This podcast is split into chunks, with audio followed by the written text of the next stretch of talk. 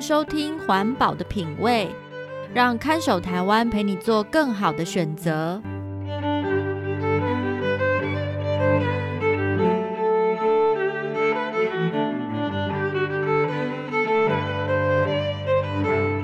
各位听众朋友，大家好，欢迎收听环保的品味，我是看守台湾的允嘉。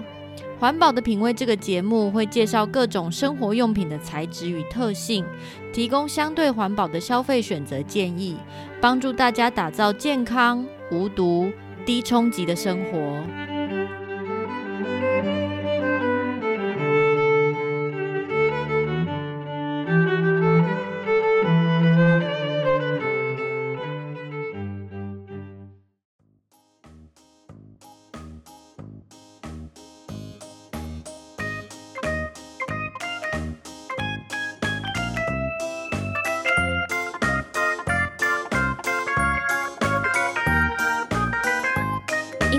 情的关系，多了很多时间在家。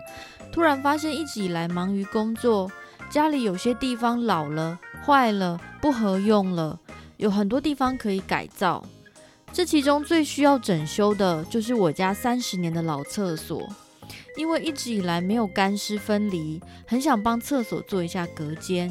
于是，我们开始了 DIY 厕所大改造。首先，厕所隔间要选什么材质才适当呢？家人说，浴室和厕所的话，那当然是要防水的啦。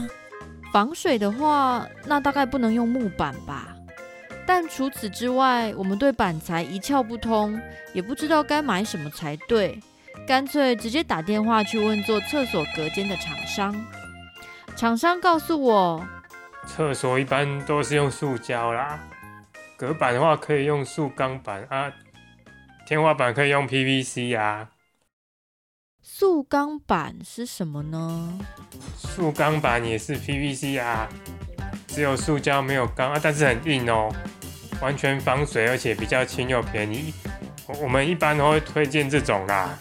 于是我跟家人讨论，谁知道家人竟然反对 PVC。PVC 不行啦，新闻说要禁用了呢。环保署说那个是有毒的塑胶，那个我浴室不要用那个，你不要给我用那个哦。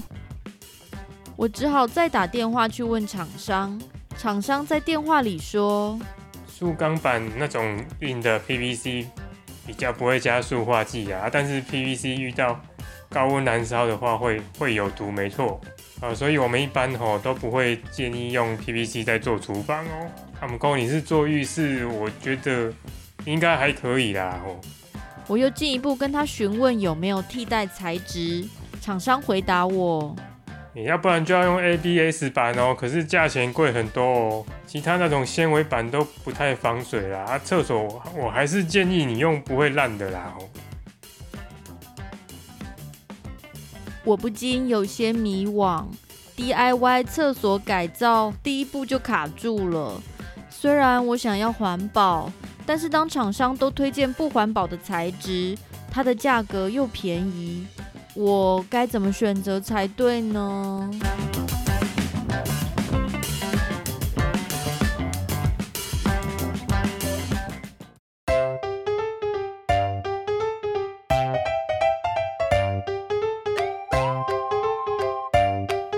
欢迎回到环保的品味。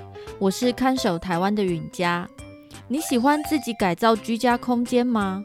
这两年似乎很流行买建材回来 DIY 室内设计，不仅有很多平价的建材可选择，网络上也有许多教学影片可以参考，甚至只要加入 DIY 装潢的网络社团粉丝页，也可以自学各种组装方法。不过，在参考各方经验的时候，我们可能会发现，PVC 塑胶是建材中非常广为使用的选项，因为 PVC 的单价低，防水功能好。如果你家的厕所天花板是那种米黄色的塑胶片，那你一定知道 PVC 是什么。PVC 塑胶板不怕水，在浴室跟厕所装潢非常常见。虽然这种建材的外观看起来廉价甚至俗气。还是会有很多人愿意为了比较便宜的价格采用 PVC 建材。但是我们想提醒大家的是，选购建材除了考虑费用，也要记住这些材料会出现在我们长时间互动的环境，跟我们有亲密接触。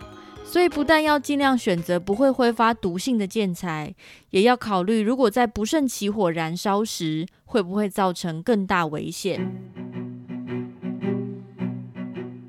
PVC 塑胶是泛用塑胶中唯一含氯的塑胶，燃烧时会产生带奥星气体，因此如果发生火灾时，躲在钉满 PVC 建材的厕所里，那简直是人间地狱。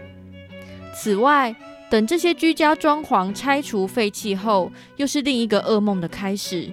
大部分的建筑废弃物不会回收，可能又是送进焚化炉燃烧。大量 PVC 板材在焚化过程中污染我们的空气，这些环境成本都没有反映在价格上。买的时候以为很便宜，其实都在其他地方付出了代价。看守台湾协会花了将近二十年的时间，呼吁大众淘汰 PVC 塑胶。虽然在食品包装方面大有进展，却始终很难减少 PVC 在建材项目的使用量。这跟厂商的观念也有关系。通常是做装潢的厂商只会考虑材质是否方便使用，却不会在乎整个生命周期的成本。今天故事里的主角最后选择用木芯板和细酸钙板做厕所隔间，但是大幅改善厕所通风，让厕所每次使用后都能快速风干，延长木板材的寿命。如果有心要避免使用 PVC 材质，我们也许还可以发挥更多创意，让家里少一样危险建材，安全与健康更有保障。